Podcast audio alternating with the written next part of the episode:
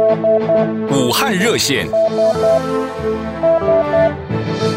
各位纽约及洛杉矶的听众，大家好，欢迎收听武汉热线新闻专题节目，我是武汉人晶晶。在湖北居住的名人真不少，尤其是三国时期的诸葛亮总是备受关注。他的故居有多处，较为著名的有琅琊阳都，也就是如今的山东临沂，和湖北的隆中，也就是现在的湖北襄阳。而三顾茅庐的这个故事究竟发生在哪里？东汉末年，刘备三顾诸葛亮所居住的草屋，向他请教平定天下的办法。他们的谈话内容即隆中对，三分天下的隆中对被誉为中国历史上最伟大的战略构想之一，在政治谋略和战略学上具有重要的研究价值。隆中指的是南阳郡邓县隆中，那么它到底是河南的南阳，还是湖北的襄阳？这个一直争论至今。在上世纪九十年代的时候，就发生过一件趣事。当时中国要发行一枚隆中对的纪念邮票，湖北襄阳和河南南阳两地的民众都坚持说孔明是在自己家乡，都说自家才是诸葛亮卧龙之地。最后，这枚邮票的首发式不得不让两地各自举办。现在，无论是在河南南阳，还是在湖北的襄阳，您都会寻到诸诸葛亮的足迹，而诸葛亮的故居在湖北的襄阳，那里可是游客打卡的著名景点。武汉热线今天连线到的是在湖北襄阳的 Sky，来听听他家里面的情况。金姐好，洛杉矶 AM 一三零零和纽约 AM 一三八零的朋友们，大家好，我是 Sky，在湖北省襄阳市。然后，嗯，襄阳市的一些情况其实也是，嗯，互相之间都有一些差别的，因为襄阳下面有很多的县级市。比如说那个宜城枣阳市，然后呃老河口市这些其他的各个地方都是有差异的。然后我妈妈她是医生，她工作的地方现在因为不是呃新冠肺炎的指定的定点医院，所以说现在相对这段时间，也就是年后这段时间来说，工作压力稍微小了一点。然后嗯物资也并不是那么的缺乏，但是其他的地方就像人民医院。就是以襄阳为例吧，就是襄阳市中心医院啊，包括人民医院，包括第一医院这些很多地方，嗯，有的地方就是在政策出台之后被划为这个病人收治的定点医院。我妈妈她工作的地方由于不是定点医院，所以近期的工作压力稍微小了一点，物资的缺乏这一块也是也有所改善。现在医院里还是有发热门诊，在放射科和发热门诊这一块。还是嗯需要比较多的物资，但是现在状况应该整体状况应该还好，不过也都是就都是因为他工作的地方不是定点医院了。然后在前期啊，我妈妈他们的科室以及大部分的护士发放那个口罩，就是嗯、医用的一次性外科口罩，包括护理口罩这些，然后都是呃一个礼拜发十支，然后他们工作五天的话，就是按每个员工每个每个礼拜工作五天。然后其实也就是上午用一个，下午用一个，然后五天刚好是用十个，然后也就是物资还是挺紧张的。然后现在还好，然后但是比如说有发热的人过来做检查，还是会带他们去，就是去做一系列的检查。然后，嗯，至于我父亲这边，就是他由于是在央企工作，然后所以其实，嗯，他因为工作的原因也是需要和其他的某某些同事，然后去下面的乡镇，然后去发放物资。因为在市公司统一领了，比如说酒精消毒液、口罩这一系列的防护物资之后，还要去办通行证，然后去下面去给各个乡镇的工作单位去送。所以说，他们每天其实就是出门，我还是挺担心的。嗯，那 Sky 有没有一些比较感人的事情想跟我们分享？感动这边就是，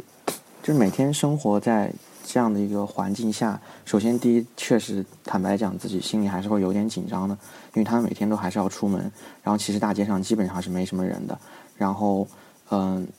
另外就是觉得就是还是跟网上讲那句话一样嘛，就是没有从天而降的英雄，只有挺身而出的凡人。因为我还有一些同学在，呃，协和就在武汉协和医院做护士，然后他们发的朋友圈，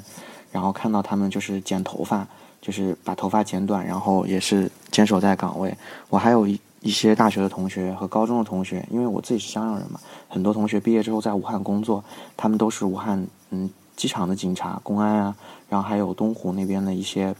都是公安公安系统的工作人员，然后他们也是在那个就今年也就没有在家吃年夜饭，然后都是在武汉封城之前嘛，然后就一直在武汉工作，然后到现在，嗯、倒休啊，然后工作啊什么之类的，也自己在武汉生活，然后因为家人后面就是也去不了武汉，武汉封城了嘛，然后就感觉还是挺佩服的，也挺感动的。如果您是武汉人，想加入武汉热线，请给我们电话：洛杉矶六二六五六八一三零零，纽约三四七六七六一三八零。武汉热线。各位纽约及洛杉矶的听众，大家好，欢迎收听武汉热线新闻专题节目，我是武汉人晶晶。说到三国的故事，人们总是津津乐道。根据《湖北三国文化调查》这本书当中写出，湖北地处长江中游，三国时期在军事上、经济上占有重要地位，孙吴二度在此建都。湖北是三国时期历史事件发生的主要地域。也是三国历史的发祥地，又是三国历史的终结地。湖北是三国战争的主要战场。三国历史上有名的三大战役有两次发生在湖北地区，一是奠定三国鼎立局面的赤壁之战，二是以少胜多的著名战例夷陵之战。历史上有名的刘备借荆州、关羽大意失荆州等故事，就发生在南郡江陵，也就是如今的湖北省荆州市。湖北还是三国人物活动的大舞台。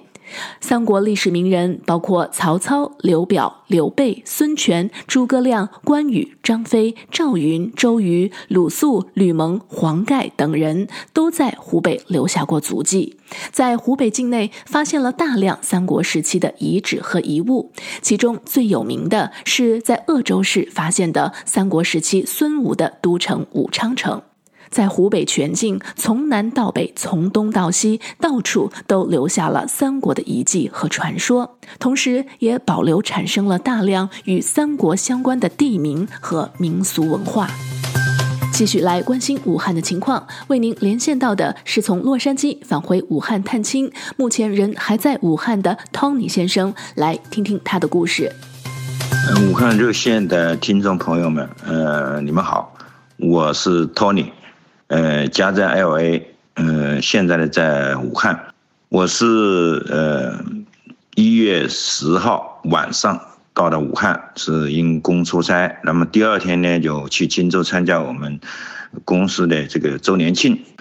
呃，我太太呢是二十一号早上到的武汉，我呢是二十号。这个下午从咸宁回到了武汉，然后晚上呢还跟几个同学一起吃饭。那时候 好像一切都很正常，呃，大家也没有谈这个这个疫情的事情况，因为那时候也不知道有有多严重。那大家呢也是都没有戴好罩。那么第二天就是二十一号早上呢，我就去机场接我太太。那机场里戴好罩的人很少。我太太是戴了口罩出来的，她因为在 LA 听到一点消息，那么我是没有戴口罩的。二十二号的时候呢，我们就去买下年货，已经有不少人在戴口罩，但是也有人没戴口罩。那时候正是过年的时候嘛，所所以这个买东西的人很多。接下来几天尽管是过年，说实话，因为我们。那个一看到封城了，所以这个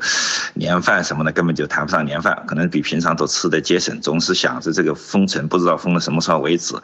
所以呢，基本上每天这个一家加上一个保姆，我们一共有五个人，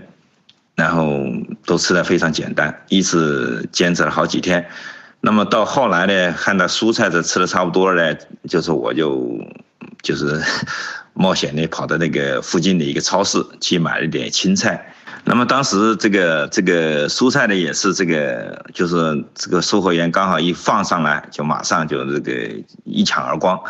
那么那时候的肉呢已经没什么肉卖了，那豆腐呢也是没有什么，没有豆腐，基本上没有豆腐，呃，就有一些青菜供应。那么那从超市回来以后呢，基本上就说有点 感觉有点像麻风村、麻风病进村那样，